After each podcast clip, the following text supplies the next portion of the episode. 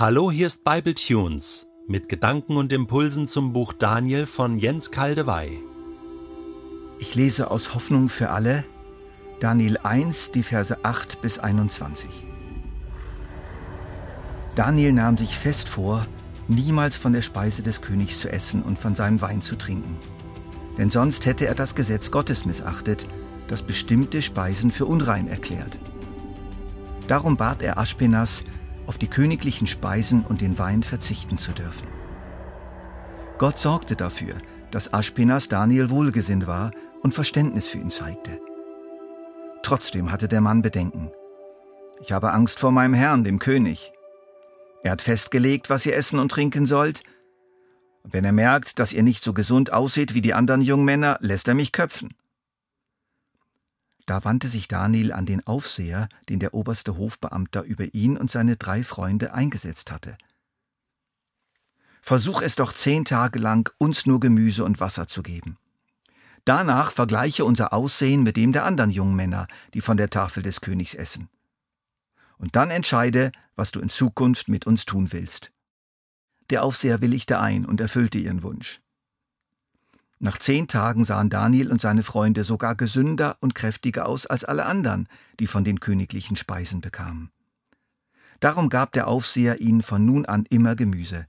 Von der Tafel des Königs brauchten sie nichts zu nehmen.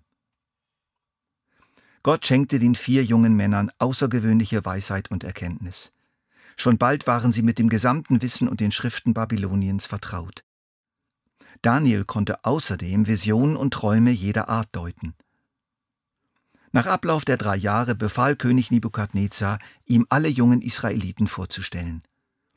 Der oberste Hofbeamte brachte sie zum König. Und dieser sprach mit ihnen. Schnell wurde ihm klar, dass Daniel, Hanania, Michael und Asaja alle anderen in den Schatten stellten. So wurden sie in den königlichen Dienst aufgenommen. Immer wenn der König vor schwierigen Entscheidungen stand und auf ein sicheres Urteil angewiesen war, fragte er diese vier Männer um Rat.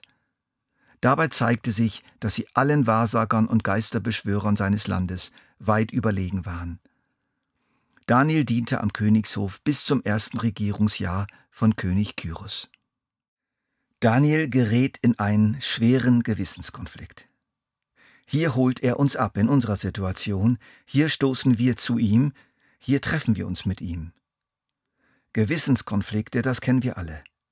Manchmal stammen sie von falschen Schuldgefühlen, aber oft von einer echten Spannung zwischen dem, was Menschen von uns fordern und dem, was Gott von uns erwartet. Bei Daniel war es das Essen. In der Torah, dem für Daniel gültigen und verbindlichen Zeugnis des Willens Gottes, stand in 3. Mose 3, Niemand von euch darf Fett oder Blut essen. Diese Anordnung gilt für alle eure Nachkommen und an allen euren Wohnsitzen.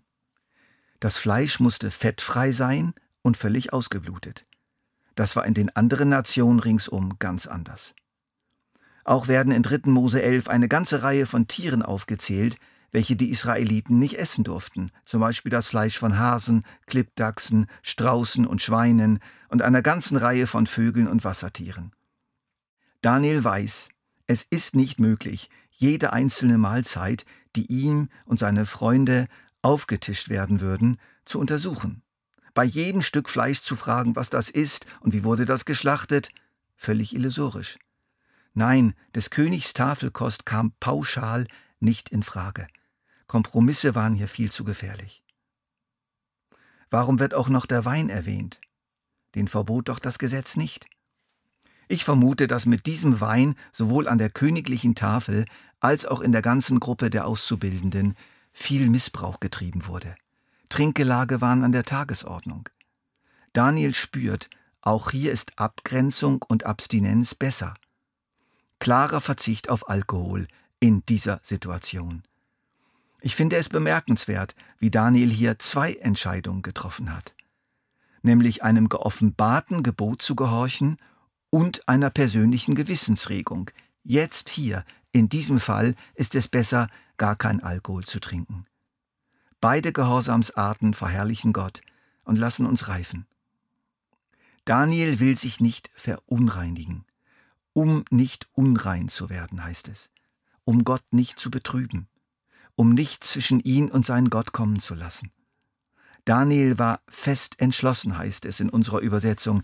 Im Hebräischen wird ausdrücklich das Herz erwähnt. Er nahm es sich in seinem Herzen vor. Das Herz ist im hebräischen Denken die innerste Schaltzentrale, der Regierungssitz, die höchste Instanz.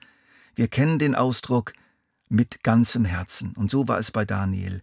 Es war eine klare Entscheidung. Ich werde das auf keinen Fall machen.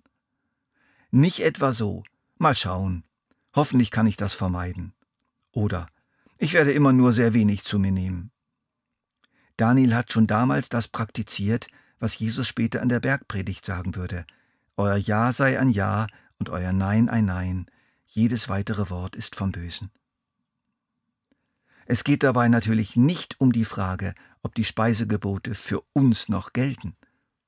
Es geht darum, dass für Daniel damals die Speisegebote Ausdruck des Willens Gottes waren.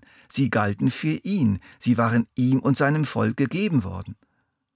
So haben wir als Christen heute eben auch unsere Anweisungen von Gott, die für uns gelten. Wir haben zum Beispiel eine neutestamentliche, für uns verbindliche Ethik. Wir haben die Gebote, wir haben die Bergpredigt.